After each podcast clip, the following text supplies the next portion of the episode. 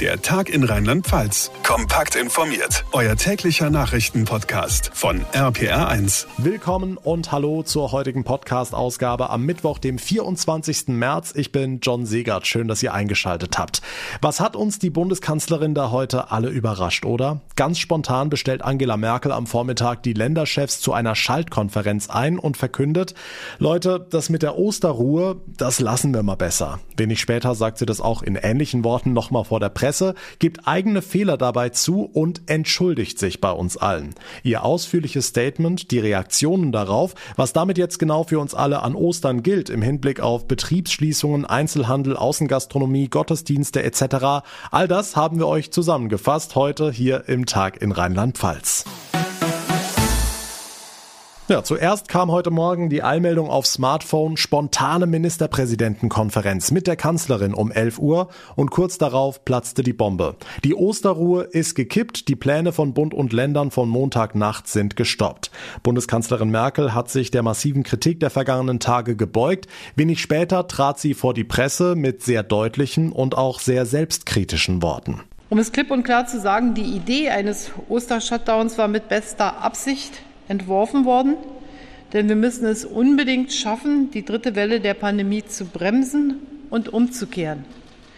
Dennoch war die Idee der sogenannten Osterruhe ein Fehler. Sie hatte ihre guten Gründe, war aber in der Kürze der Zeit nicht gut genug umsetzbar, wenn sie überhaupt jemals so umsetzbar ist, dass Aufwand und Nutzen in einem halbwegs vernünftigen Verhältnis stehen. Viel zu viele Fragen von der Lohnfortzahlung durch die ausgefallenen Arbeitsstunden bis zu der Lage in den Geschäften und Betrieben können, das haben die Beratungen der letzten 24 Stunden gezeigt, jedenfalls in der Kürze der Zeit nicht so gelöst werden, wie es nötig wäre. Und um auch ein zweites klipp und klar zu sagen, dieser Fehler ist einzig und allein mein Fehler. Denn am Ende trage ich für alles die letzte Verantwortung qua Amt. Tja, und für dieses Statement gab es viel Lob. Einige Medien bezeichneten es als wichtige Demutsgeste der Kanzlerin und Marius Fraune aus der APA1 Nachrichtenredaktion, auch etliche Politiker fanden lobende Worte, ne? Ja, unter anderem einige Ministerpräsidenten, die selbst von Merkels Entscheidung in dieser kurzfristig anberaubten Konferenz überrascht wurden. CSU-Chef Söder sagte laut dpa-Informationen, er habe persönlichen Respekt vor der Erklärung der Kanzlerin. Am Ende sei es besser, jetzt abzuräumen, wenn es rechtlich nicht ginge, so Söder. Und auch CDU-Chef Armin Laschet sprang Merkel bei.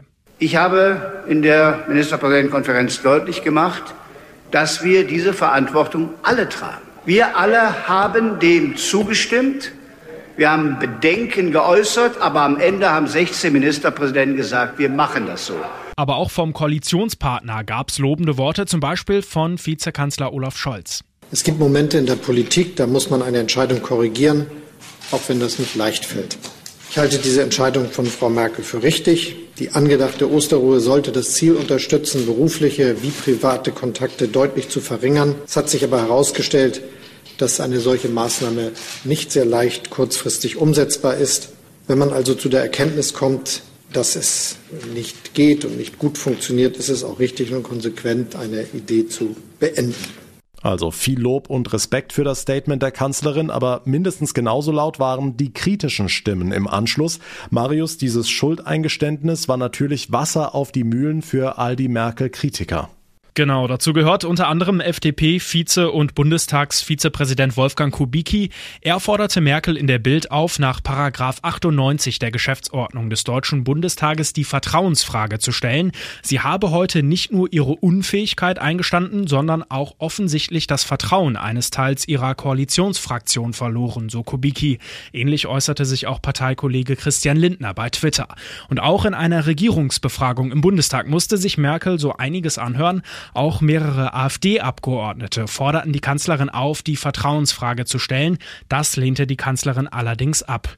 Ob Merkel sie am Ende bestanden hätte, ist durchaus fraglich, da es mit Olaf Scholz einen Kanzlerkandidaten von der SPD gibt. Die Union hingegen hat bislang weder einen Kanzlerkandidaten noch ein Regierungsprogramm. Gut, vorerst ist diese Vertrauensfrage aber erstmal vom Tisch, genau wie die Osterruhe. Lass uns mal über die Feiertage reden. Es gibt sehr viel Verwirrung nach diesem Rückzieher. Was heißt es denn jetzt genau? Was geht an Ostern, was geht nicht? Also ganz allgemein bleibt alles beim Alten. Natürlich sind wir auch an Ostern weiter im Lockdown, aber nicht mehr als heute oder morgen auch. Gründonnerstag müssen also nicht alle Betriebe in Deutschland schließen und an Kar-Samstag dürfen, je nach Inzidenz im jeweiligen Kreis, auch andere Geschäfte als nur Lebensmittelläden öffnen. Das ist gut auf der einen Seite, weil damit der große Kollaps in den Supermärkten am Samstag ausbleiben dürfte. Andererseits aber ärgerlich, weil viele Friseure, Kosmetiker und andere Betriebe jetzt schon ihre Termine für Gründonnerstag abgesagt haben und jetzt wieder rumtelefonieren dürfen. Ein großes Hin und Her, das an den Nerven zerrt. Stimmen aus Mainz. Man kann sich auch einfach festlegen und dann sagen so, wir haben es jetzt entschieden, Punkt. Es ist halt schwierig, sich zu informieren, dass man überhaupt noch weiß, was, was gerade ist. Ich hätte schon gerne Klarheit, kann aber verstehen, dass Politiker auch nur Menschen sind. Und von daher finde ich es auch Größe, dass Merkel sich entschuldigt hat und gesagt hat, ähm, ich stehe voll und ganz dahinter und trage die volle Verantwortung. Das könnte öfters passieren. Also Rheinland-Pfalz bleibt bei seinem Perspektivplan, heißt, die Außengastronomie darf unter den Hygieneauflagen weiter aufmachen, genauso wie der Einzelhandel in Kreisen und Städten, in denen die Inzidenz unter 100 liegt. Das hat Ministerpräsidentin Malu Dreyer vorhin nochmal ausgeführt.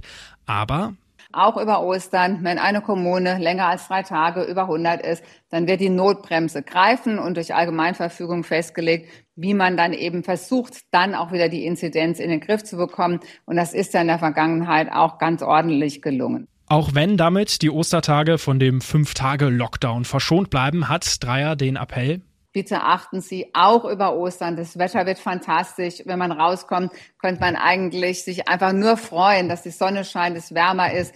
Ähm, ich bitte ganz, ganz herzlich, dass man trotzdem darauf achtet, dass man sich vernünftig verhält, weil die Pandemie hat uns sonst einfach viel zu schnell wieder komplett im Griff.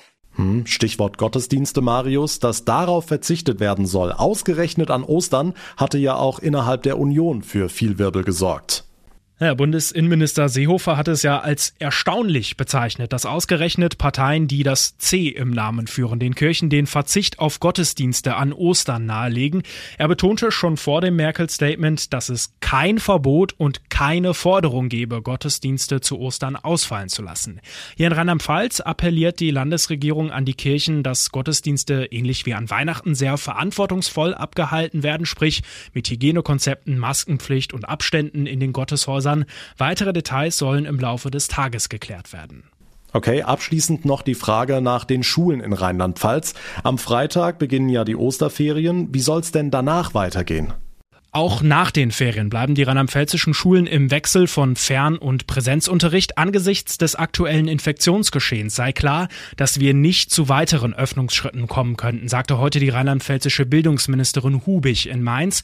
In Kreisen und Städten mit einer Inzidenz über 100 soll in Absprache mit dem Gesundheitsamt und der Schulaufsicht geklärt werden, wie der Unterricht vor Ort geregelt sein soll. Damit die Präsenzpflicht aufrechterhalten werden kann, sollen spätestens in der Woche nach Ostern an allen rheinland-pfälzischen Schulen Schulen Selbsttest für Schüler verfügbar sein. Rund viereinhalb Millionen Testkits seien bestellt. Die Handhabung sei jeweils so einfach, dass Kinder und Jugendliche den Test unter Anleitung der Lehrer selbst durchführen können. Für den Fall eines positiven Ergebnisses müssten die Schulen aber vorbereitet sein, so Hubig. Dann ist es wichtig, dass ähm, sie in einen separaten Raum dann kommen, dass wir behutsam mit den Schülerinnen und Schülern umgehen. Das ist klar, dass es keine Ausgrenzung gibt. Die Eltern sollen die Kinder ähm, abholen. Und es ist wichtig, dass nach diesem positiven Test ein weiterer POC-Antigentest unverzüglich gemacht wird in einer unserer Teststationen. Kurz noch der Blick auf die aktuellen Zahlen in Rheinland-Pfalz. Das Landesuntersuchungsamt meldet heute 839 Neuinfektionen sowie neun weitere Todesfälle und die landesweite Gesamtinzidenz ist auf 84,1 gestiegen. Der ausführliche Überblick von Marius Fraune. Vielen Dank. Was ist sonst heute wichtig? Hier die aktuelle Übersicht von Susanne Kimmel aus dem RPA1 Nachrichtenteam. Schönen Feierabend. In einem Werk in Italien sind 29 Millionen Dosen des AstraZeneca-Impfstoffs aufgetaucht. Das bestätigten Vertreter der EU-Kommission, auf deren Drängen eine Untersuchung stattgefunden hatte. Demnach war der Impfstoff für den Weitertransport nach Großbritannien bestimmt. Brisant, die EU hat bislang nur 16 Millionen Impfdosen von AstraZeneca geliefert bekommen. Der britisch-schwedische Hersteller ist hier stark im Rückstand. In Rheinland-Pfalz wird auch an Ostern weiter gegen Corona geimpft. An welchen Tagen mehr und an welchen weniger entscheiden dabei die Impfzentren. Sie haben laut Mainzer Gesundheitsministerium ein bestimmtes Impfkontingent, über das sie pro Woche frei verfügen können. Unterdessen sollen auch die DM-Märkte in Rheinland-Pfalz bald Corona-Schnelltests durchführen. Ein erstes solches Angebot werde es in Mainz geben, kündigte das Ministerium an. Termine für die Tests können dann vorab über die App des Drogeriemarkts gebucht werden. Der Vorsitzende der Deutschen Bischofskonferenz Betzing hat das Segnungsverbot des Vatikans für Homosexuelle scharf kritisiert. Er könne das Unverständnis darüber verstehen und teile es ausdrücklich, so der Limburger Bischof. Der Vatikan würde besser daran tun, in der Weltkirche einen Diskussionsprozess in Gang zu setzen, statt nur mit einem schlichten Nein zu reagieren. Die Kirche benötige dringend eine Neubewertung von gleichgeschlechtlichen Partnerschaften und eine Weiterentwicklung ihrer Sexualmoral. Fußball-Bundesligist Mainz 05 spielte ab der neuen Saison in der Mewa Arena. Wie die Rheinhessen jetzt bekannt gaben, handelt es sich beim neuen Sponsor um die Textilmanagementfirma aus Wiesbaden. Der Vertrag gilt demnach bis zunächst 2026. Die Namensrechte des Mainzer Stadions waren zuletzt an Opel verkauft. Der Kontrakt war aber nicht verlängert worden.